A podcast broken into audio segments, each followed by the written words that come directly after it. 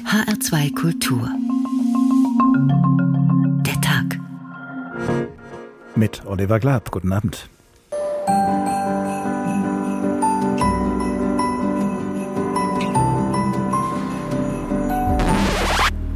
Oh je, verhagelt uns Covid-19 jetzt auch noch die Weihnachtsstimmung? Meine eindringliche Bitte für die nächsten Wochen ist, treffen Sie niemanden. Wenn wir jetzt vernünftig sind, dann bin ich optimistisch, dass es ein anderes, aber ein schönes Weihnachten werden kann. Dass das Weihnachtsfest noch ein sehr schönes werden kann. Dann ein entspannteres Weihnachtsfest. Corona wird die Art, wie wir Weihnachten feiern, dieses Jahr verändern. Ja, wir hier vom Eventhof Kisselmühle haben das Rentier für eure virtuelle Weihnachtsfeier. Weihnachtstreffen draußen, statt sich um den geschmückten Baum im Wohnzimmer zu versammeln, wäre auch eine Alternative. Passt halt nicht zum Bild, das wir vom Fest der Liebe haben. Früher war mehr Lametta. Dieses Jahr bleibt der Baum grün, naturgrün. Mit frischen, natürlichen Äpfeln. Und wann kriege ich mein Geschenk? Jedes Jahr an Weihnachten höre ich von meinem Opa, ich habe Hunger, wann gibt's Essen? Und dann legt er sich danach hin und schläft. Meistens gibt es ja immer Stress, oder? In der Familie.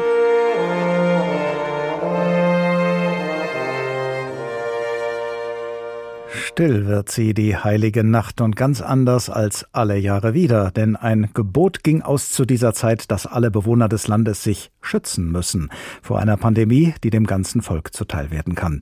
So gehe ein jeder Haushalt in seine eigene Wohnung und nehme allenfalls einen weiteren mit, denn in fremder Herberge ist in diesen Zeiten kein Raum für eine Heerschar. Gerade die Alten sind gut beraten zu singen, ihr Kinderlein bleibet daheim. Und auch wenn Kaiserin und Landpfleger unsere Fesseln rechtzeitig lockern, werden wir nach diesem Fest in jedem Fall andere Weihnachtsgeschichten erzählen als jemals zuvor. Aber soll der Tannenbaum deshalb zur Trauerweide verkommen und wir an Weihnachten dastehen wie Ochs und Esel? Fürchtet euch nicht, sagt doch vielleicht nicht Angela, aber doch der Engel. Wagen wir also mehr Fantasie, genau einen Monat vor dem Fest und versuchen wir uns so gut wie möglich einzurichten im heimischen Stall. Denn irgendwo werden wir wohl auch in diesem Jahr Gold, Weihrauch oder Myrrhe finden. Es ist ein SARS entsprungen, Weihnachten 2020, so heißt heute Abend der Tag in HR2 Kultur, in dem Jahr, als bei uns das neue Coronavirus SARS-CoV-2 das Licht der Welt erblickte. Und wir beginnen diesen Tag bei der Kaiserin, pardon, der Kanzlerin und bei den Landpflegern, die man heute anders als in der Bibel nennt, nämlich Ministerpräsidenten und Präsidentinnen beziehungsweise Bürgermeister, erste Bürgermeister und regierende Bürgermeister. Sie alle sind heute mal wieder zusammengekommen, um über die künftige Gestaltung der Anti-Corona-Maßnahmen zu beraten beraten. Die Ideen, die dabei auf den Tisch kommen, sind nicht allen in der Politik ein Wohlgefallen, berichtet unser Berliner Hauptstadtkorrespondent Björn Dake. Und er beginnt mit einem Christdemokraten, der in diesem Streit offenbar nicht unbedingt bereit ist, die andere Wange hinzuhalten. Im Gegenteil. Unionsfraktionschef Ralf Brinkhaus fährt die Ellenbogen aus. Wenn die Bundesländer keine Einigkeit hinkriegen, äh, dann ist das ein Problem. Und dann werden auch Fragen gestellt, also ob es denn wirklich richtig ist, dass Bundesländer die Entscheidung treffen oder ob es nicht besser ist, dass der Bund die Entscheidung trifft, damit auch einheitlich gehandelt werden kann. Und insofern ist das heute auch ein Test für den Föderalismus. Die Worte des Unionsfraktionschefs deuten darauf hin, dass der Bund ein gewichtiges Wort mitreden will und dass die Corona-Politik eben nicht allein Sache der Länder sein kann. Es geht vor allem um die Frage, wie lässt sich in diesem Jahr Weihnachten feiern, ohne massenhafte Ansteckungen zu riskieren. Und hier herrscht noch großer Diskussionsbedarf. Unstrittig ist, dass der Teil-Lockdown verlängert wird, erstmal bis zum 20. Dezember. Über die Einzelheiten diskutieren die Politiker intensiv und dabei zeigt sich eine Art Nord-Süd-Gefälle. Schleswig-Holstein und Mecklenburg-Vorpommern sehen Verschärfungen skeptisch. Bayern und Baden-Württemberg gehen die aktuellen Vorschläge nicht weit genug. Alle wollen, dass Kontakte weiter eingeschränkt werden sollen. Aber wie viele Haushalte zählen und werden Kinder mitgerechnet? Grünen-Fraktionschefin Katrin Göring-Eckert sagt, das kann langsam keiner mehr nachvollziehen. Man verliert die Übersicht, man verliert die Nerven. Was wir brauchen, ist ja Erstens Transparenz und Ehrlichkeit. Was passiert hier wirklich? Und wir brauchen Perspektive. Göring-Eckardt vermisst ein langfristiges Corona-Konzept. Sie wirbt dafür, bundesweit einheitliche Risikostufen zu definieren, die dann je nach Infektionsgeschehen vor Ort angewandt werden. Auch FDP-Chef Christian Lindner kritisiert ein Durcheinander. Aus unserer Sicht ist die gegenwärtige Krisenstrategie nicht geeignet, um dauerhaft fortgesetzt zu werden. Wir sprechen schon wieder über Verschärfung. Wir sprechen schon wieder über neue Schließungen. Lindner sorgt sich vor allem um den Einzelhandel. Wenn Läden künftig nur noch einen Kunden pro 25 Quadratmeter Fläche reinlassen dürfen, wäre das für viele im Weihnachtsgeschäft das Aus. Die jetzt diskutierte Regel würde die Innenstädte zu Ödnissen werden lassen lassen. Und zum anderen äh, wäre es ein Programm zur Beschaffung neuer Marktanteile äh, bei Amazon. Lindner schlägt vor, die Corona-Strategie zu ändern und sich auf besonders anfällige Menschen zu konzentrieren, zum Beispiel die Bewohner in Pflegeheimen. Was FDP-Chef Lindner, Grünen-Fraktionschefin Göring-Eckardt und den Unionsfraktionsvorsitzenden Brinkhaus eint, sie alle sind bei den Bund-Länder-Beratungen nicht dabei und müssen auf die Ergebnisse warten. Wann die kommen, ist nicht absehbar. Fest steht nur, morgen früh um neun will Bundeskanzlerin Merkel die Beschlüsse im Bundestag vorstellen. Das hieße dann also, einmal werden wir noch wach bis dahin. Aber für viele Menschen, die von Pandemie und Lockdown in ihrer Existenz bedroht sind, ist mehr oder weniger schon jetzt aller Tage Abend. Bernd Gieseking, Kabarettist und Autor nicht nur seiner Programme, sondern auch vieler Bücher für Erwachsene und Kinder. Guten Abend. Schönen guten Abend, hallo. Im Frühjahr zu Beginn der Pandemie und kurz nach dem Beginn des ersten Lockdowns waren Sie zu Gast in unserer Sendung. Wir haben Sie damals im Urlaub auf Gomera erreicht und es ging darum, was diese Pandemie für Kulturschaffende wie Sie bedeutet. Was hat sich seitdem für Sie verändert? Ja, seitdem habe ich überhaupt äh, diese Situation im Ganzen ähm, anders einschätzen müssen. Wir haben das damals ja nicht für möglich gehalten, dass man uns jetzt schon fast zehn Monate lang das Arbeiten verbietet. Es gibt ja Berufszweige, für die hat diese ganze Pandemie relativ wenig Auswirkung. Die kriegen weiter ihre Monatsgehälter. Und wir sind ja seit zehn Monaten auf Null. Und äh, die Folgen sind einerseits natürlich jetzt ähm, jeden Monat zu spüren, wenn die Miete gezahlt werden muss. Jetzt Jahresende, wenn die ganzen Jahresversicherungen abgerufen werden. Und äh, das übersieht man immer schnell. Äh, das ganze Jahr fehlt uns ja auch und die nächsten Monate als Einzahlungen in die Rente. Also das ist äh, das habe ich damals in diesen Auswirkungen überhaupt mir nicht äh, ausmalen können. Viele politisch Verantwortliche haben ja in letzter Zeit immer wieder gesagt, ja, wir müssen die Kultur unterstützen in dieser Krise. Merken Sie etwas davon bislang? Ähm, ich bin ganz äh, vorsichtig. Es gibt ein Bemühen, das ist zu merken, aber man hat im Grunde genommen mit uns ja nie geredet. Es, die ganzen Freiberufler, wir sind ja sehr erfolgreiche Selbstständige gewesen die ganze Zeit über und haben auch hohe Beiträge für die einzelnen äh, Sozialversicherungen, für die Steuern gezahlt und alles. Und das haben wir natürlich auch sehr gerne gemacht. Und jetzt verbietet man uns ja, das Geld zu erwirtschaften. Und im Augenblick sehe ich noch nicht, dass die neuen Maßnahmen wirklich greifen. Es gibt eine große Unsicherheit ähm, natürlich dadurch, dass es äh, zu Missbrauch gekommen ist, auch bei den Anträgen, ist jetzt die neue Regelung, dass mein Antrag, den ich jetzt stellen kann auf Beihilfen, dass der gestellt werden muss durch meinen Steuerberater. Das ist also die erste Kostenstelle, die sofort wieder entsteht. Also ich muss dann als Kabarettist natürlich immer ein bisschen drüber lachen, über den Irrsinn des Ganzen. Ähm, wir hoffen, dass ähm, von Seiten der Politik äh, die Schutzmaßnahmen für die Bürger, das ist ja alles gar keine Frage, aber dass von Seiten der Politik ähm, für diese gesamten Branchen, die jetzt wirklich niederliegen, die gar nicht arbeiten können, die gar keinen Umsatz machen können, die keine Einnahmen haben, dass da wirklich kluge Lösungen gefunden werden, damit das auch eines Tages wieder weitergehen kann. Viele Kulturschaffende haben ja, kreativ wie sie sind, auch versucht, neue Formen von Auftritten, von Aufführungen, von Präsentationen auszuprobieren, zum Beispiel online. Vielleicht wären ja auch viele Menschen bereit, für solche Auftritte zu zahlen. Sehen Sie da für sich irgendwelche Möglichkeiten? Ich bin da ganz skeptisch. Ich habe äh, bei dem einen oder anderen Projekt mitgemacht. Ich weiß, dass Kollegen und Kolleginnen da sehr aktiv geworden sind. Aber zum einen gibt es, und das ist gar nicht vorzuwerfen, einen gewissen Phlegmatismus im Bezahlen. Ähm, dann konkurrieren wir auf einmal mit einem Medium wie Fernsehen und wir haben gar nicht die Produktionsmittel. Wir können nicht mit mehreren Kameras arbeiten und schneiden. Also wir sind dem, ähm, den Sehgewohnheiten einfach komplett unterlegen. Und äh, es kann ja auch nicht Ziel sein, das Publikum äh, vor so einen kleinen Rechner zu setzen. Ich glaube nicht, dass das äh, auf lange Sicht wirklich finanziell ertragreich wäre. Ich glaube, dass es für viele äh, so ein Rettungsanker war, etwas tun zu können, sich der Situation kreativ zu stellen, äh, mit zum Teil ganz tollen Ergebnissen auch. Es gibt Kollegen aus Süddeutschland, die machen so eine Geschichte, die heißt Rheinpatrouille Orion, beziehungsweise Entschuldigung, Rheinpatrouille Corona. Und die machen seit Monaten halbstündige Sendungen nur mit Gedicht, nur mit Reim als Form. Das ist toll, das ist lustig. Das hätte es ohne das nicht gegeben aber es wird nicht erwirtschaftet. Das Paradoxe ist ja, dass gerade Krisen angeblich immer sehr inspirierend sind für Menschen, die sich kreativ betätigen. Gerade das Weihnachtsfest ist ja auch ein Beispiel dafür, wie aus Zutaten wie einer Kleinfamilie in einem Stall und Hirten auf dem Feld ein Mythos wird, der über Jahrtausende hinweg Bestand hat. Ist die Corona-Krise für Sie und äh, zwar gerade auch thematisch eine Inspirationsquelle? Also erstmal, wir brauchen natürlich keine Krise, um kreativ zu sein. Das wäre ja mhm. tragisch, wenn immer was Schlimmes passieren müsste.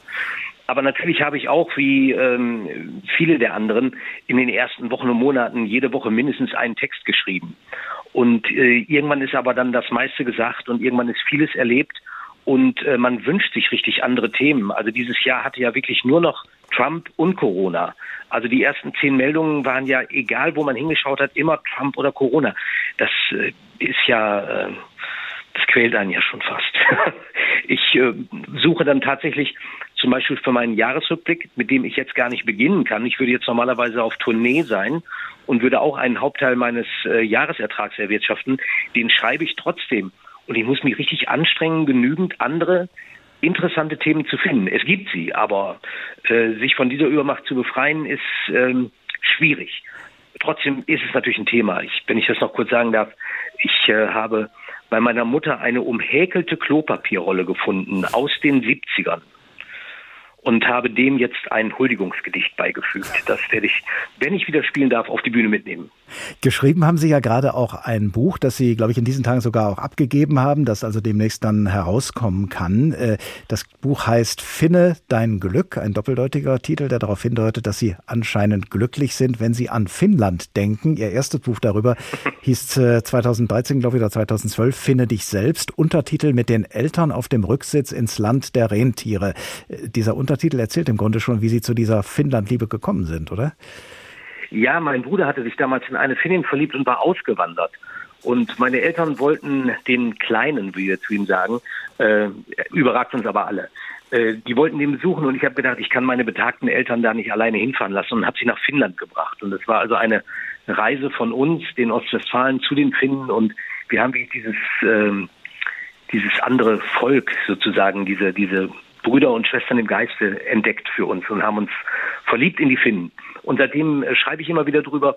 Und äh, im letzten Jahr habe ich eine ausführliche Reise gemacht bis in den Norden von Helsinki nach Inari senkrecht hoch und war dem Glück auf der Spur, denn die Finnen sind ja dreimal hintereinander Glücksweltmeister geworden im World Happiness Report und das hat mich interessiert und ich habe mich so auf einen Weg begeben mit vielen zufälligen Begegnungen, ein paar Verabredungen und habe mit allen Finnen, die ich getroffen habe, über das Glück geredet. Das war spannend. Ist denn in dieses Buch, gerade weil Sie es ja in den letzten Monaten fertig geschrieben haben, ist da auch äh, ja sehr viel Corona am Ende reingeflossen oder haben Sie das völlig außen vor gelassen? Das habe ich überwiegend außen vor gelassen, weil äh, ich jetzt ja gar nicht in Finnland reisen konnte, um nach Corona zu fragen. Und ich wollte ja, oder beziehungsweise ich habe das Glück, dass ich diese unbeschwerte Situation des Vorjahres noch vorgefunden habe, um wirklich auch zu sagen, äh, was ist denn das eigentlich, was euch erfüllt, was, äh, was dieses Land so anders macht, was sich jetzt ja auch im Augenblick wieder auszahlt. Äh, man sagt den Finnen ja auch nach, ähm, den Finnen ist es leicht gefallen, Abstand zu halten. Das haben sie schon immer gemacht. Und ähm, die sind natürlich im Augenblick auch wirklich ganz klug und, und bedächtig mit dieser Krise umgegangen, haben aber natürlich auch das Glück, dass sie wirklich in einem großen Land wohnen, das dünn besiedelt ist. Also die Fläche ist ähnlich groß wie die BRD, aber da wohnen fünf Millionen Leute, 5,5. Also wir haben 77 Millionen mehr. Das kann man sich gar nicht vorstellen. Bernd Kieseking, Kabarettist, Autor und Finnland-Liebhaber, vielen Dank bis hierher. Sie bleiben uns ja freundlicherweise in dieser Sendung erhalten, denn wir möchten Bernd Giesekings Kreativität gerne nutzen, um uns Weihnachten in diesen trostlosen Corona-Zeiten so erfreulich wie möglich auszumalen. Wir wollen das jedenfalls mit vereinten Kräften versuchen. Jetzt aber nähern wir uns erst einmal dem eigentlichen Kern und Ursprung des Weihnachtsfestes, und zwar der Weihnachtsgeschichte, wie sie in der Bibel im Lukas-Evangelium des Neuen Testaments erzählt wird.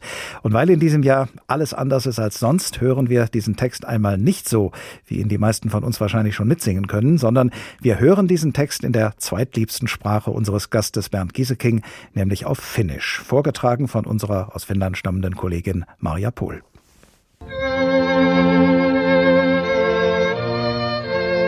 Siihen aikaan antoi keisari Augustus käskyn, että koko valtakunnassa oli toimitettava verollepano – Tämä verolle pano oli ensimmäinen ja tapahtui Kvirinyuksen ollessa Syyrian käskynhaltijana. Kaikki menivät kirjoittautumaan veroluetteloon kukin oman kaupunkinsa. Niin myös Joosef lähti Galileasta, Nasaretin kaupungista ja meni verolle panoa varten Judeaan Daavidin kaupunkin Betlehemiin, sillä hän kuului Daavidin sukuun. Hän lähti sinne yhdessä kihlattunsa Marian kanssa, joka odotti lasta. Heidän siellä ollessaan tuli Marian synnyttämisen aika ja hän synnytti pojan esikoisensa. Hän kapaloi lapsen ja pani hänet seimeen, koska heille ei ollut tilaa majapaikassa.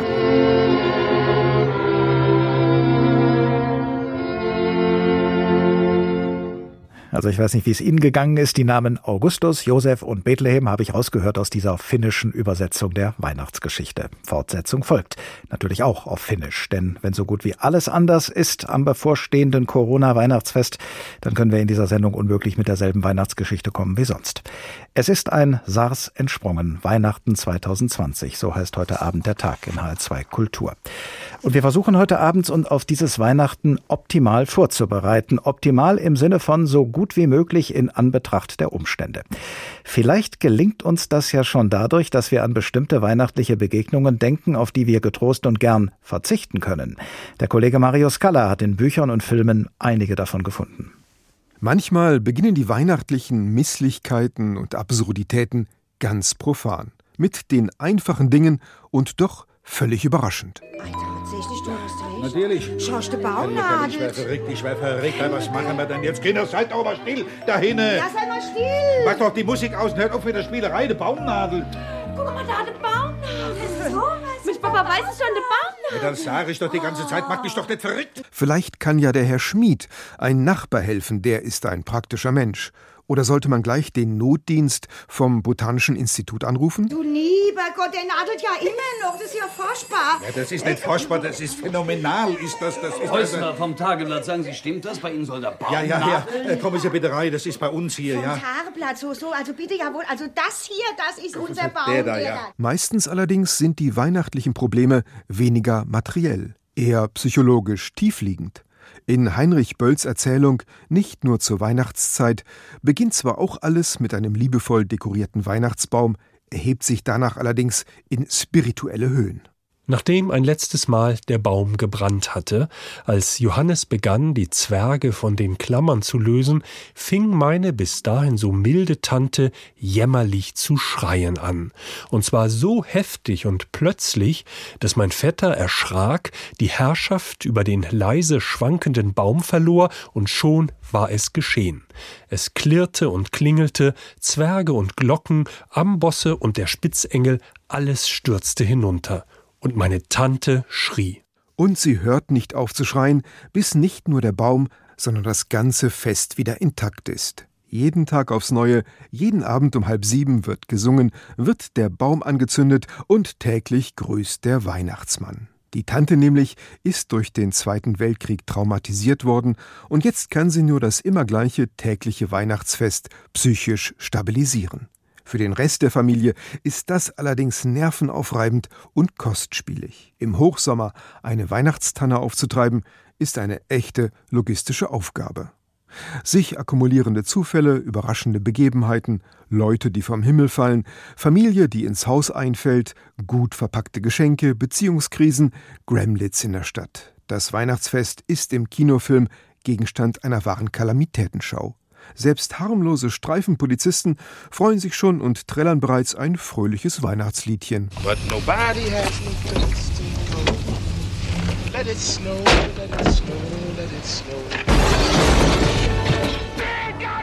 Als ein Schwerverbrecher aus einem Hochhaus fliegt und auf der Motorhaube landet, wie geschehen in Die Hard mit John McClane alias Bruce Willis.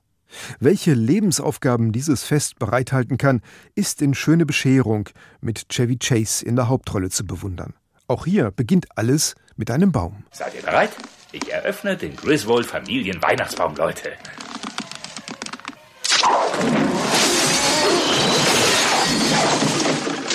Dann kommen die Eltern, dann kommen die Schwiegereltern. Dann funktioniert die Weihnachtsbeleuchtung für das Haus nicht.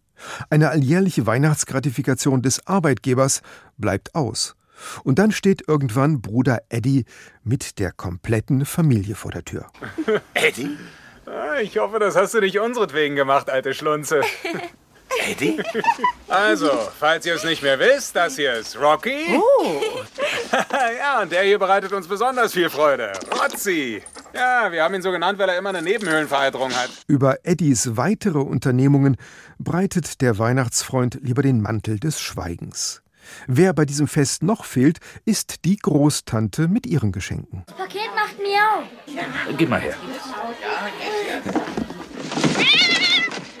hat ihre verdammte Katze eingepackt. Dann bin ich immer gespannt, was ich kriege. Äh, seht mal her, aus dem Ding schleimt was raus. Und zwischendurch hofft unser Weihnachtszelt immer wieder, wie gerne er doch jetzt alleine, ganz alleine wäre. Mario Scala über absurde Zusammenkünfte an Weihnachten, die vielleicht auch bei vielen von uns den Wunsch wecken würden, lieber allein, ganz allein zu sein. An Weihnachten ist dieser Wunsch ja bei den meisten Menschen eher nicht ausgeprägt und wenn doch, hat er normalerweise wenig Aussicht erfüllt zu werden, denn an einem normalen Weihnachtsfest ist ja die Zusammenkunft der Normalfall. Und diejenigen, die an Weihnachten oft gezwungenermaßen allein bleiben, sind gerade dann noch einsamer als sonst. In diesem Jahr allerdings werden weihnachtliche Zusammenkünfte kleiner oder auch ganz ausfallen. Darunter leiden dann die Menschen, denen diese Zusammenkünfte wichtig, lieb und teuer sind. Und ob diejenigen, die auch sonst an Weihnachten allein und einsam sind, diesmal weniger leiden, weil es den anderen auch so geht, das ist ja die Frage. Der Kabarettist Bernd Gieseking ist weiterhin unser Gast in HR2 Kultur der Tag. Herr Gieseking, Sie leben seit einigen Jahren wieder in Ihrer Heimatstadt Minden an der Weser, um sich intensiver um Ihre Eltern kümmern zu können. Für einen traditionellen Weihnachtsbesuch ist der Weg also nicht nicht weit innerhalb derselben Stadt. Aber wie bringen Sie in der Corona-Krise und an Weihnachten zwei sehr verschiedene Herausforderungen zusammen, nämlich das Kümmern und Besuchen mit der Verantwortung, betagte Eltern vor dem Virus zu schützen?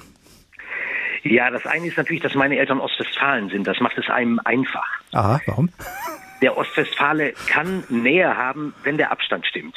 Also wir sind herzlich miteinander, aber das ist immer rustikal und von daher ist es nicht übertrieben. Also meine Eltern meistern diese Situation sehr, sehr gut. Was man aber merkt, ist in diesen Zeiten eingeschränkter ähm, Begegnungen, ähm, ich sag mal, so ein bisschen jetzt rustikal, unser Mutter wird das dann ein bisschen langweilig mit ihrem Ehemann alleine. Die vermisst das, also dieses Rausgehen, dieses Kommunizieren, dass man beim Einkaufen Leute trifft, dass man reden kann. Und meinem Vater geht es natürlich ganz genauso. Die sportlichen Aktivitäten für Senioren sind eingeschränkt. Und das war auch mit dem Grund, warum ich eigentlich von Anfang an nie so ein komplettes Nichtbesuchen gemacht habe. Ähm, ich bin immer hingefahren, wir haben Abstand gehalten, ich achte natürlich auch drauf. Ich bin jetzt in dieser Situation, dass ich nicht auf Tournee bin. Ich begegne wenig Leuten. Wenn ich hier zu Hause bin und schreibe, dann verbringe ich die Tage ja weitestgehend alleine. Also ich kann das Risiko auch gut einschätzen. Ich umarme die jetzt nicht und ich huste ihnen nicht ins Gesicht, aber die Art und Weise, wie Ältere, äh, wie Menschen in äh, kritischen Situationen im Augenblick zum Teil alleine gelassen wurden, sei es aus Rücksichtnahme aus der Familie, sei es äh, durch die Bestimmungen, das fand ich das Tragischste eigentlich an der ganzen Situation. Sie sorgen ja auch in jedem und äh, wenn ich Ihre Worte richtig deute, auch in diesem Jahr dafür, dass in der Wohnung Ihrer Eltern auch immer ein Weihnachtsbaum steht. Ich hoffe, die hören jetzt nicht zu. Dann sagen die, du darfst so, als ob du es pflegest. Wir sprechen Plattdeutsch. Und äh, es ist aber tatsächlich so, dass meine Eltern körperlich mittlerweile etwas gehandicapt sind. Und zu meinen neuen Pflichten gehört es, dass ich den Weihnachtsbaum kaufe, den sie aber längst beim Bauern ausgesucht haben. Da ist also eine Schleife drum. Und demnächst kommt einer von den beiden mit in mein Auto und dann holen wir den ab. Und dann, das ist meine neue Pflicht, darf ich ihn einstielen, was ich ja früher überhaupt nicht durfte, dementsprechend auch nicht richtig kann und selbst wenn ich es richtig könnte, würde ich es in den Augen meines Vaters nicht richtig machen. Und der war mal Zimmermann. Also bis der richtig gerade steht, aus allen Richtungen, das dauert. Zimmermann ist ja ein ausgesprochen passender Beruf zu Weihnachten, fällt mir gerade ein. der, der, wichtigste, würde ich fast sagen. Entsteht da dadurch, dass Sie diesen Baum da äh, aufbauen, auch so ein vorweihnachtliches äh, Gemeinschaftserlebnis? Ich muss mal gerade ein bisschen was sagen. Ich glaube, wir müssen sowieso aus diesem Weihnachtsfest mal ein bisschen die Luft rauslassen. Mhm. Armin Laschet mit diesem Satz, das härteste Weihnachten, das die Nachkriegsgenerationen erlebt haben. Ähm, ich muss ganz ehrlich sagen, ich habe mich da sehr darüber geärgert über diesen Satz. Wir werden jetzt gezwungen zu einer gewissen Rücksichtnahme aufgrund des Virus. Das ist ja auch okay. Aber es so zu skandalisieren, es so zu dramatisieren und das von Seiten eines Mannes, der Vorsitzender einer großen Volkspartei werden will und anschließend Kanzler, das fand ich sehr daneben. Denn, und genau das sprechen Sie nämlich an, Weihnachten ist doch nicht nur der 24. Weihnachten ist nicht nur die Zusammenkunft am 25., sondern diese ganze Zeit. Bei meinem letzten Elternbesuch vor wenigen Tagen, vor wenigen Tagen, weil ich äh, heute mein Buchmanuskript tatsächlich abgegeben habe, von dem Sie ihm sprachen, ich musste den Endspurt machen. Bei meinem letzten Elternbesuch hatten die die Weihnachtskekse fertig. Und alles das, was jetzt passiert, gehört doch dazu. Die Dekoration, dass man die Wohnung ausschmückt.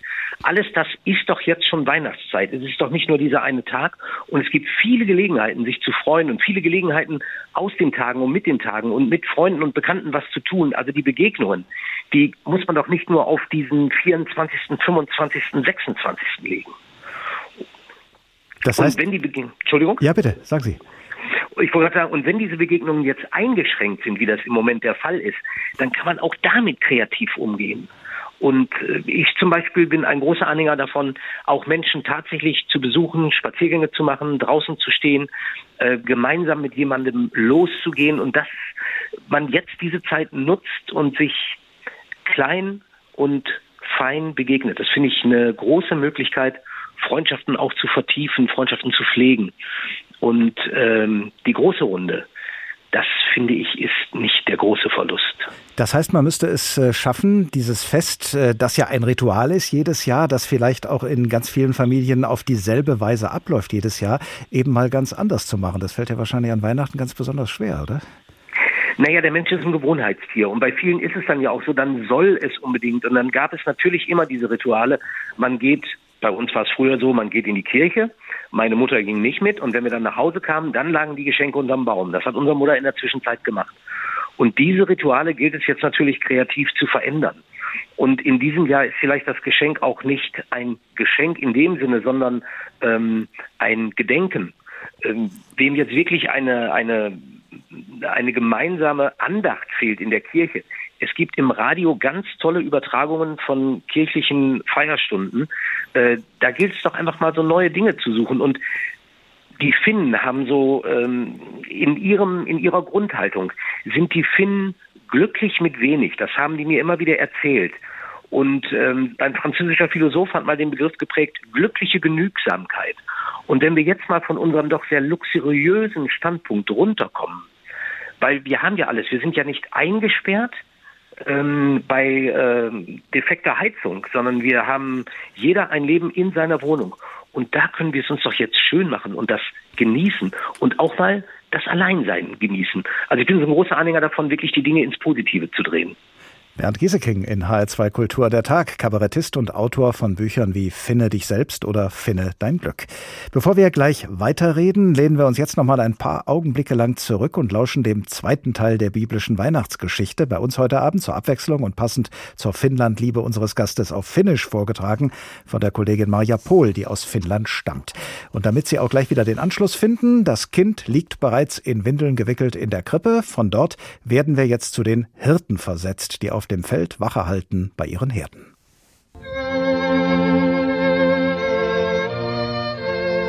Sillä seudulla oli paimenia yöllä ulkona vartioimassa laumaansa. Yhtäkkiä heidän edessään seisoi Herran enkeli, ja Herran kirkkaus ympäröi heidät. Pelko valtasi paimenet, mutta enkeli sanoi heille, älkää pelätkö, minä ilmoitan teille ilosanoman, suuren ilon koko kansalle. Tänään on teille Daavidin kaupungissa syntynyt vapahtaja. Hän on Kristus Herra. Tämä on merkkinä teillä, te löydätte lapsen, joka makaa kapaloituna seimeessä. Ja samalla hetkellä oli enkelin ympärillä suuri taivaallinen sotajoukko, joka ylisti Jumalaa sanoen, Jumalan on kunnia korkeuksissa, maan päällä rauha ihmisille, joita hän rakastaa.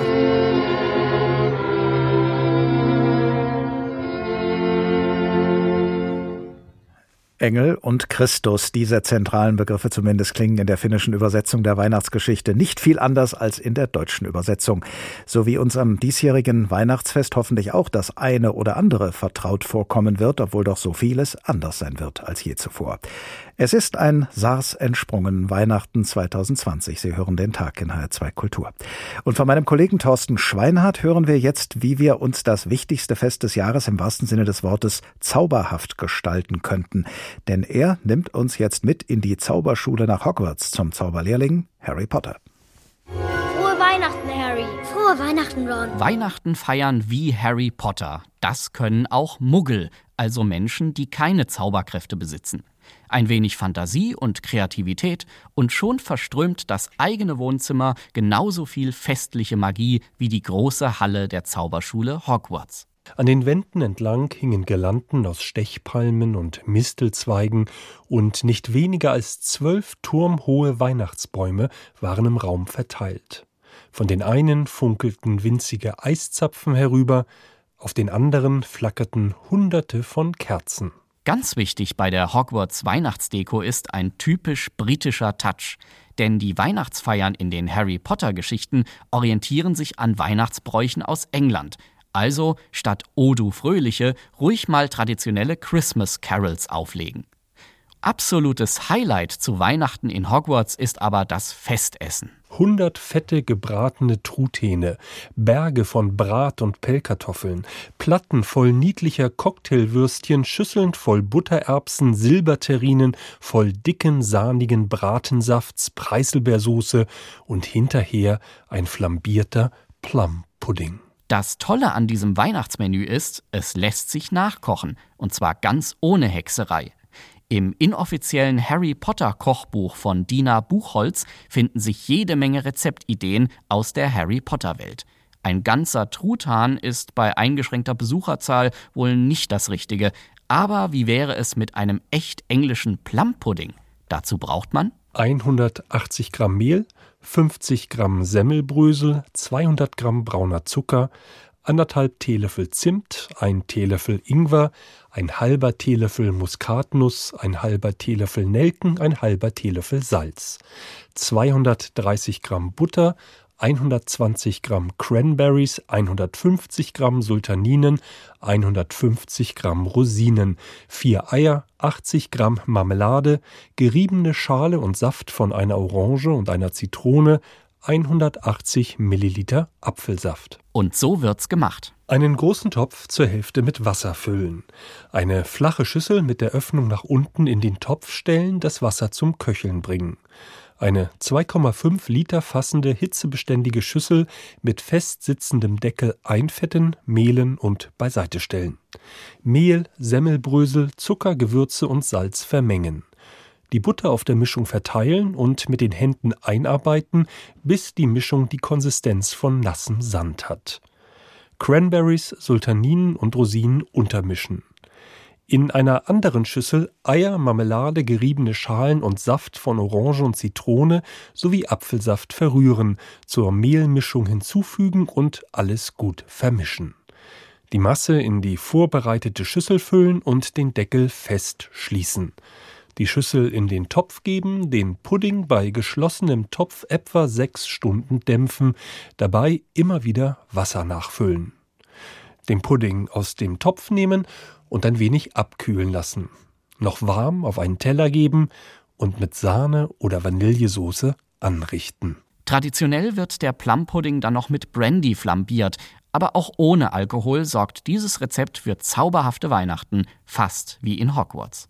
Soweit die kulinarischen Tipps meines Kollegen Thorsten Schweinhardt, die er aus dem inoffiziellen Harry Potter Kochbuch von Dina Buchholz entnommen hat. Zugehört hat auch der Kabarettist Bernd Gieseking, unser Gast heute Abend in ja. HR2 Kultur der Tag. Bei Ihnen gibt's ja an Heiligabend gleich zweimal ein Weihnachtsessen normalerweise, denn Ihr Besuch bei den Eltern, über die wir ja schon gesprochen haben, findet am, sagen wir mal, Heiligen Mittag statt. Was wird dazu bereitet und von wem? Ja, da gibt es traditionell Roulade, die unsere Mutter macht. Also da niemand von uns Kindern also darf dann an den Kochtopf. Das, äh, dann wird es ja nicht so schmecken wie von Ilse. Deswegen haben wir da Verbot. Und mein Vater möchte, dass es so schmeckt wie immer. Und ich bin ein großer, großer Fan der Roulade, was einmal dazu führte, dass ich einen Rouladentraum hatte. Wir waren nämlich abends, meine Lebensgefährtin und ich, noch bei Freunden dann erneut eingeladen. Und da gab es wieder Rouladen, was bei ihr zu einem Rouladentrauma führte. bei mir zu einem Rouladentraum. Aber es ist tatsächlich so, dass ich an Weihnachten ähm, hier in Minden. Ich wohne in der Stadt, die wohnen auf dem Dorf und das ist ein schöner Fußweg, so sieben Kilometer oder ein bisschen mehr am Mittellandkanal, erst und an der Weser lang und dann gehe ich da am frühen Nachmittag hin und auch im Hellen noch zurück. Also diesen Abend verbringen wir dann immer getrennt. Ich mache Weihnachten immer so eine kleine Pause, weil normalerweise ab zweiten Weihnachtsfeiertag meine Tournee weitergeht. Und das weiß ja im Augenblick keiner, was da passiert. Ändert sich dadurch dann auch Ihre Weihnachtsgestaltung, wenn Sie eben jetzt nicht schon in den Startlöchern sitzen, um Ihren Jahresrückblick zu präsentieren? Ähm, das ist tatsächlich jetzt mein Ritual geworden. Dieses, dieser Weg an der Weser lang, das finde ich total schön. Und zwar egal bei welchem Wetter, egal ob stürmt, schneit, regnet oder ob die Sonne scheint. In den letzten Jahren hat meistens Heiligabend die Sonne geschienen. Ähm, ich finde das ganz toll, dann ähm, so, einen, so einen inneren Rückzug machen zu können, indem man da einfach durch die Natur geht und an dieser sanft fließenden Weser langläuft. Das ist ein Traum. Nach so einem Spaziergang haben Sie dann wahrscheinlich schon auch wieder Appetit auf ein weiteres Essen. Was, was äh, wird dann zubereitet? Was kommt auf den Tisch an Heiligabend bei Ihnen? Ehrlich gesagt, wenn es bei unserer Mutter einmal was gegeben hat, Aha. dann brauche ich nicht mehr. Bei mir ist dann erst der nächste Tag wieder dran. Und wenn es dann wirklich einen Tag Roulade gab, dann bin ich mit Fleisch auch erstmal durch. dann ist irgendwas Gemüsiges. Ich habe einen schönen Tipp, wie ich finde. Vincent Klink, der Meisterkoch aus Stuttgart, hat ein Buch geschrieben, Voll ins Gemüse. Das sind lauter Gemüserezepte und wirklich nicht nur für Vegetarier mit ganz tollen Geschichten garniert. Das ist so etwas, was man sich kulinarisch zum Beispiel für die Feiertage zulegen könnte. Viele Menschen sind ja seit das Essen gehen wegen Corona nur sehr eingeschränkt möglich war, beziehungsweise inzwischen auch wieder schwer eingeschränkt ist, wieder dazu übergegangen, mehr zu Hause zu kochen. Kann es da vielleicht gerade an Weihnachten ganz willkommen und erholsam sein, zum Beispiel mal den Hol- und Bringeservice von Restaurants in Anspruch zu nehmen, um auf diese Weise vielleicht ja auch die Gastronomie zu unterstützen? Also, das ist natürlich wirklich eine gute Idee. Ähm, jederzeit würde ich das unterstützen. Ich habe aber auch noch eine zweite Idee. Und ich finde, ein spielerischer Umgang mit Essen täte uns auch allen gut und eine größere Neugier. Weil man kocht ja immer wieder das Gleiche, was beim letzten Mal auch schon so wunderbar geschmeckt hat. Und jetzt soll es genauso wunderbar wieder schmecken. Das Ge Erfolgsgeheimnis letzten Endes von Miracoli und von Maggi. Und ich würde mal vorschlagen, das mache ich inzwischen sehr gerne. Ich gehe auf den Markt und kaufe etwas, das ich nicht kenne, was ich noch nie gegessen habe. Und ich kaufe es inzwischen und frage erst danach, was es ist und lasse mir danach Tipps geben oder suche dann eben im Internet. Und Dinge kaufen, von denen man noch nicht weiß, was man damit macht, das finde ich eine ganz, ganz schöne Überraschung. Und so könnte man sich auch mal äh, Weihnachten mit ganz neuen Dingen befassen. Ich habe ähm, darf man gar nicht laut sagen. Ich habe neulich das allererste Mal in meinem Leben Pastinaken gegessen. Ich wusste nicht, wie es schmeckt. Ich wusste nicht, wusste nur ungefähr, wie es aussieht und ein großes Vergnügen. und wenn Sie häufiger mit, damit geschmacklich auf die Nase fallen, schreckt Sie das dann nicht ab. Dann machen Sie trotzdem immer weiter. Ja, ich falle auch nicht auf die Nase, okay. weil ich das ja. ja alles interessant finde. Das Problem ist ja, dass man in Deutschland ähm, eigentlich so sich bewegt, wie man das eben tut nach 20, 30, 50, 70 Jahren in diesem Land. Und wenn man in ein anderes Land geht, dann ist man viel entdeckungsfreudiger. Und manchmal finde ich, müssen wir die Entdeckungsfreude dem eigenen Land gegenüber wieder entdecken. Und auch der Vielzahl an äh, neuen kulturellen Einflüssen, die wir haben. Äh, da gibt es so viele Dinge. Als ich ein Kind war, da wussten wir doch noch nicht, was Zucchini sind. Wir hatten ja nur grüne Gurken. Und äh, wir können vieles ganz, ganz neu entdecken. Also eine Expedition im eigenen Land. Das macht Spaß. Es ist ja in den letzten Jahren Mode geworden, beim Essen Handyfotos zu machen und die dann an Bekannte zu posten. Und wenn man das jetzt mal zum, durch das Skypen erweitert, können Sie sich vorstellen, mit Bekannten in Deutschland oder in Finnland während des Essens, während des Weihnachtsessens zu skypen, sodass man da zumindest visuell das Weihnachtsessen miteinander teilt? Also vor zwei Wochen hätte ich noch gesagt, was soll der Scheiß? Aber ich habe am letzten Wochenende ein kleines Betriebsfest gehabt. Wir haben eine kulturelle äh, Produktion gemacht, äh, initiiert in Bochum, Odysseus, die Irrfahrten eines Schlingels. Wir haben mit zwölf Kabarettisten diese Geschichte und Kabarettistinnen natürlich diese Geschichte ganz neu erzählt und konnten überhaupt nicht zusammenkommen. Jeder hat seine Produktion zu Hause gemacht. Und dann haben wir uns im Internet getroffen und haben gemeinsam getrunken. Ich weiß nicht, ob man es auch beim Essen tun sollte, aber das war wirklich lustig, diese Begegnung. Und wenn man eine gewisse Funkdisziplin einhält, wie man das ja eigentlich aus früheren Flipper-Folgen kennt, äh, nämlich das Mikrofon ausstellen, wenn man nicht dran ist. Das ist ganz wichtig für die Tonqualität. Dann kann das sehr lustig sein und dann kann man auch spontan miteinander reden. Man kann sich sehen und man kann dann tatsächlich zusammen äh, ein Gläschen trinken. In diesem Fall äh, waren es mehr Gläschen. Es hat wirklich Spaß gemacht. Das war eine tolle für mich ganz neue Erfahrung und Form von Zusammenkunft. Ähm, es gibt sicherlich viele, die überhaupt keine Konferenzen oder Telefonkonferenzen bislang ähm, gehabt haben. Das ist aber auch eine ganz neue Form von Konferenz. Also es ist wirklich lustig. Werden, werden Sie das auch mit Ihren Bekannten in Finnland versuchen, an den Weihnachtstagen auf diese Weise Kontakt zu halten? Ähm, ehrlich gesagt bin ich da dann immer noch äh, der Anhänger des Telefons. Mhm. Ähm, das ist so, ich habe zum Beispiel vorhin Gelegenheit gehabt und habe ähm, in Helsinki angerufen, weil ich wirklich wissen wollte, wie ist die Corona-Situation und habe gesprochen mit ähm, Tim, der ist Präsident des deutschen Fußballvereins FC Germania Helsinki. Und bei denen ist die Situation, dass sie bis letzte Woche noch wirklich trainieren durften, indoor, und jetzt nur noch draußen trainieren dürfen. Die gehen jetzt also bei Temperaturen um, den 0, äh, um die 0 Grad auf den Sportplatz und trainieren. Ganz, ganz spannend zu hören. Die Finnen haben ja ohnehin in diesem Riesenland äh, die, die Corona-Pandemie äh, sehr gut im Griff, kann man sagen. Trotzdem haben auch die eine kleine zweite Welle. Zu den Finnen, das ist jedenfalls auch hier die weit verbreitete Ansicht, das stimmt wahrscheinlich auch, gehört äh, zum Alltagsleben die Sauna dazu. Spielt die auch an Weihnachten eine Rolle? Ja, unbedingt. Und zwar in Finnland ist es ähm, eigentlich auch, also der Heilige Abend ist sehr stark ritualisiert. Ähm, am Vorabend kommt schon ein Schweinebraten in die Röhre und wirklich, der bleibt die ganze Nacht über drin, damit das ganze Haus auch danach riecht. Schwein, nicht etwa Rentier. Rennt hier im Norden, Aha. aber äh, meine Gewährsleute, ich war Weihnachten noch nicht da, haben mir erzählt, dass sie traditionell diesen Schweinebraten machen mit dem wunderbaren Namen, ähm, jetzt muss ich das richtig aussprechen, Joulukinku. Mhm. Der Joulupukki, das ist der Weihnachtsmann. Der kommt mit den Joulu-Tontus und bringt die Geschenke. Und dieser Joulu-Kinku, dieser Weihnachtsschinken, so nennt man ihn, der liegt dann und wirklich schmort vor sich hin und erfüllt das Haus mit diesem Geruch. Am Nachmittag gehen die Finnen auf den Friedhof. Die Finnen gedenken ihrer Toten. Die stellen auf den Friedhöfen, die sind meistens direkt um die Kirchen drumherum, Kerzen auf. Das heißt, der Friedhof ist dann in der ohnehin schon dunklen Winternacht hell erleuchtet. Ein fantastisches Bild, wenn man das sieht. Und nachdem sie das dann gemacht haben, dann geht's in die Sauna und dann gibt's den Braten. Bernd Kieseking, Kabarettist, Buchautor und Finnlandkenner, heute Abend zu Gast bei HR2 Kultur der Tag, genau einen Monat vor Weihnachten. Wir sprechen in einige Minuten weiter miteinander. Neben dem Festessen, über das wir gerade gesprochen haben, und neben den Geschenken, über die wir gleich noch sprechen werden, gehört zum Weihnachtsfest natürlich auch die Weihnachtsgeschichte, wie sie in der Bibel steht, und zwar auch in der finnischen Bibel. Die Kollegin Maria Pohl, die aus Finnland stammt, hat uns die beiden ersten Abschnitte ja schon vorhin vorgetragen. Jetzt folgt der dritte Abschnitt und er beginnt in dem Moment, als die Engel gerade den Hirten die frohe Botschaft verkündet haben, die Nachricht von Christi Geburt. Kun enkelit olivat menneet takaisin taivaaseen, paimenet sanoivat toisilleen, nyt Betlehemin, siellä me näemme sen, mitä on tapahtunut, sen, minkä Herra meille ilmoitti. He lähtivät kiireesti ja löysivät Marian ja Joosefin ja lapsen, joka makasi seimeessä. Tämän nähdessään he kertoivat, mitä heille oli lapsesta sanottu. Kaikki, jotka kuulivat paimenet sanat, olivat ihmeissään – mutta Maria kätki sydämeensä kaiken, mitä oli tapahtunut, ja tutkisteli sitä. Paimenet palasivat kiittäen ja ylistäen Jumalaa siitä, mitä olivat kuulleet ja nähneet. Kaikki oli juuri niin kuin heille oli sanottu.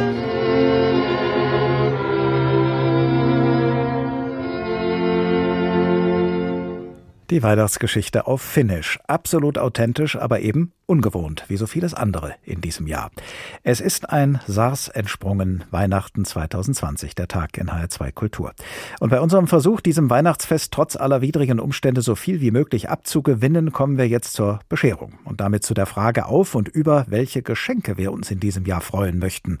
Hier die Gedanken, die meiner Kollegin Birgit Spielmann gekommen sind, als sie ihre Wunschliste schrieb. Zum ersten Mal in meinem Leben, seit ich Weihnachten feiere, verstehe ich die tiefere Bedeutung des Wortes Geschenk. Es leitet sich von Einschenken ab. Und alles, was damit zu tun hat, scheinen ja die Geschenke der Stunde zu sein. Nicht nur, dass viele Menschen das Bedürfnis haben, sich die Welt schön zu trinken, sie tun es auch noch in vollem Bewusstsein, jedenfalls am Anfang, dass sie damit Winzern und Bierbrauern helfen, die durch die Schließung der Gaststätten und ausbleibende Feiern große Umsatzeinbußen hinnehmen müssen. Schenken und damit sich und anderen Gutes tun, das ist doch die Win-Wein, pardon, Win-Win-Situation schlechthin. Im Netz gibt es für einsame Schenker ein ausreichendes Angebot von Online-Tastings für Wein, Bier, Whisky. Da kann, wer will, sich bequem, aber mit Anspruch durch die Feiertage schenken. Für den Bastlertyp unter den Freunden des flüssigen Genusses gibt es beispielsweise das Gin-Set zum selberherstellen. Es enthält Zutaten für den eigenen Craft Gin. Frischer Wacholder und neun Gewürze gibt es dazu und sogar zwei leere Flaschen für eigene Ideen. Meine Idee ist es, die eine leer zu lassen, in der Hoffnung, dass es sich darin bald ein Gin so richtig bequem macht. Und wenn ich dann den Korken öffne und der Geist entweicht, dann weiß ich ganz genau, was ich mir wünsche. Ja, klar, das, was wir uns alle wünschen, dass nämlich dieses dämliche Virus mit all seinen möglichen Variationen für immer verschwindet. Aber woher weiß ich, ob es ein freundlicher Gin ist und nicht der ganz fiese, der findet, dass wir die Viren und noch viel Schlimmeres verdient haben? Vielleicht lasse ich die Flasche lieber zu und schicke mich als Versöhnungsangebot in eine harmlose Form der Bestrafung, die mir in Form eines Online-Blockflötenkonzerts meiner sechsjährigen Nichte droht. Noch habe ich keinen Tinnitus, aber das ließe sich ja vielleicht ändern. Bliebe noch, dass wir uns gar nichts schenken. Das hört sich jetzt sehr wenig an, kann aber ganz viel sein. Und wie viel, das liegt ganz bei uns sagt meine Kollegin Birgit Spielmann. Und nach wie vor ist Bernd Gieseking mit uns verbunden, Kabarettist und deshalb vielleicht mehr als viele von uns auch Lebenskünstler. Herr Gieseking, wie schwer tun Sie sich in diesem Jahr, andere zu beschenken? Ja, das ist natürlich in jedem Jahr, finde ich, schwer. Das wird in diesem Jahr nicht noch schwerer. Ähm, mir ist jetzt aber ein Unglück widerfahren, wenn ich das erzählen darf. Meine mhm. Lebensgefährtin macht mir jedes Jahr einen Adventskalender und zwar einen, den ich mit auf Tournee nehmen kann.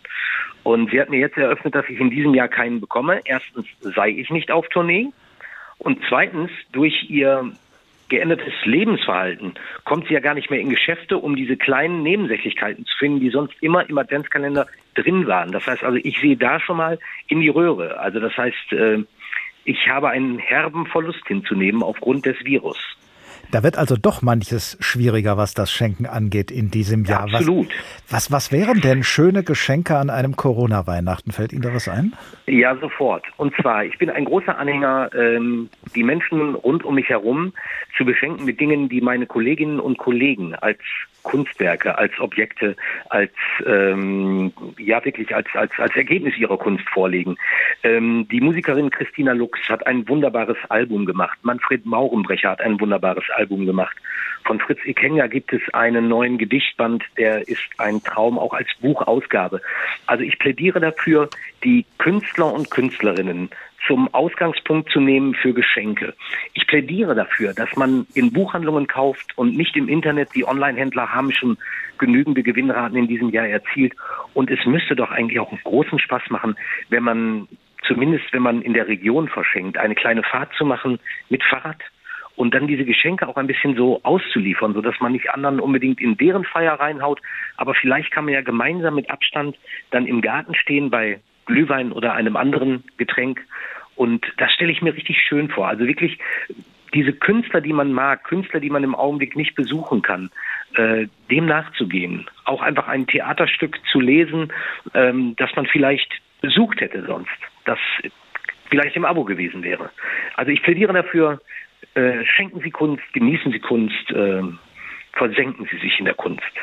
Die Buchhändler werden gerne gehört haben, was Sie gerade gesagt haben, dass man da richtig mal wieder reingehen sollte in den Laden, mit, all, mit, mit allen Regeln, die man dabei beachten muss natürlich. Aber den Trend zum Internethandel, den werden Sie ja so über kurz oder lang nicht brechen können. Der ist ja schon vor der Corona-Krise sehr äh, im Schwung gewesen. Viele kaufen ihre Geschenke online ein, lassen die nicht immer zu sich nach Hause liefern, um sie dann selbst zu verpacken und von dort mit einer eigenhändig geschriebenen Karte dann abzuschicken, sondern über, sie überlassen das dann auch dem Onlinehandel, die Geschenke zu verpacken und auszuliefern. Das persönliche Überreichen von Geschenken ist ja schon seit einigen Jahren seltener geworden. Wird das sich durch Corona verstärken oder vielleicht wieder umkehren, weil wir die persönliche Begegnung dann doch wieder mehr schätzen lernen? Also ähm, ich habe einen Wunsch. Ich kann natürlich nicht in die Zukunft schauen, aber ich würde mir wünschen, dass wir diese Zeit natürlich auch nutzen, um neu aufeinander zuzugehen. Die ganzen Kommunikationsstrukturen sind im Augenblick darauf ausgelegt, dass wir eine SMS schreiben, also eine Kurznachricht oder maximal eine Mail. Und die soll auch sofort wieder beantwortet werden. Also immer alles schnell und kurz. Und man könnte das doch als Trend jetzt komplett umdrehen und sich hinsetzen und vor Weihnachten, über Weihnachten wirklich mal wieder einen Brief schreiben an Freunde und sozusagen Zeit mit denen verbringen, in der sie im Kopf anwesend sind, aber nicht vor einem stehen und denen einfach mal schreiben, Gedanken mitteilen oder das Ganze auch wirklich nur für sich selber machen, sich selber eine kleine eine kleine Grußbotschaft des Lebens. Was macht mich glücklich? Was ersehne ich? Ich bin wirklich ein großer Anhänger davon, dass man ab und zu sitzt und schreibt, richtig von Hand schreibt, mal wieder einen Kuli nimmt oder vielleicht sogar einen Füller und dann kauft man eine Briefmarke, klebt die drauf und lässt es durch die Post verschicken. Das äh, finde ich hochromantisch. Ähm, ich habe tatsächlich, äh, meine Lebensgefährtin und ich, wir leben in zwei Städten. Und wir schreiben uns regelmäßig Postkarten, obwohl wir uns regelmäßig sehen.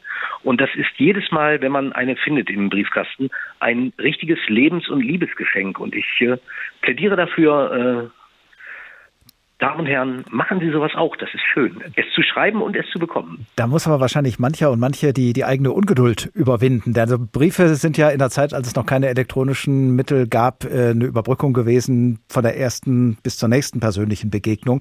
Inzwischen kann man telefonieren und äh, das tun ja Leute jetzt auch viel stärker in dieser Corona-Zeit. Hat man da noch Geduld, äh, auf einen Brief zu warten und zu reagieren, wenn das durch alle möglichen Gespräche zwischendrin schon längst wieder überholt ist? Also ich verstehe die ähm, ich verstehe die Vereinsamung und diese Lust oder diese Not vielleicht auch kommunizieren zu müssen, kommunizieren zu wollen. Aber ähm, ich finde, wir müssen so eine innere Ruhe wieder gewinnen. Also wir dürfen uns gar nicht so treiben lassen. Ich bin immer so entsetzt, auch wenn wir jetzt nur die politischen Geschehnisse der letzten Tage beobachten. Seit vier Tagen wird darüber gemutmaßt, was denn jetzt rauskommt an neuen Corona-Regeln. Seit vier Tagen ist so ein unglaublicher Hype in allen Medien und es wird spekuliert und keiner weiß es. Und inzwischen kriegen wir die Nachricht also schon, bevor sie passiert ist. Und ich finde, das müssen wir unbedingt verlangsamen. Wir müssen zurück zu einem gemäßigten Gang durchs Leben. Bernd Gieseking, Kabarettist und Autor unter anderem von Büchern über Finnland. Das nächste, das erscheinen wird, heißt Finne dein Glück. Er hat in dieser Stunde mit uns auf das Weihnachtsfest geschaut, das in genau einem Monat unter ganz anderen Vorzeichen stattfinden wird als sonst, nämlich unter einem Unstern namens Corona. Vielen Dank, Herr Gieseking, dass Sie heute Abend unser Gast waren und wir wünschen Ihnen alles Gute und möglichst viel Glück, nicht nur in Finnland. Das war der Tag in HR2 Kultur. Es ist ein SARS entsprungen Weihnachten 2020. So haben wir diesen Tag genannt. Nachzuhören ist er wie immer in der ARD Audiothek und als Podcast auf hr2.de. Und als Hommage an unseren Finnland-affinen Gast soll dieser Tag nun ausklingen mit dem bekanntesten Musikstück des finnischen Komponisten und Sängers M.A. Numinen. Er hat bereits 1966 die sehr bedenkenswerten Worte des Philosophen Ludwig Wittgenstein musikalisch vertont, die da lauten, worüber man nicht sprechen kann, darüber muss man schweigen. Ich heiße, so viel sei noch gesagt, Oliver Glab und ich wünsche Ihnen einen zwar noch nicht heiligen, aber doch auf jeden Fall angenehmen Abend.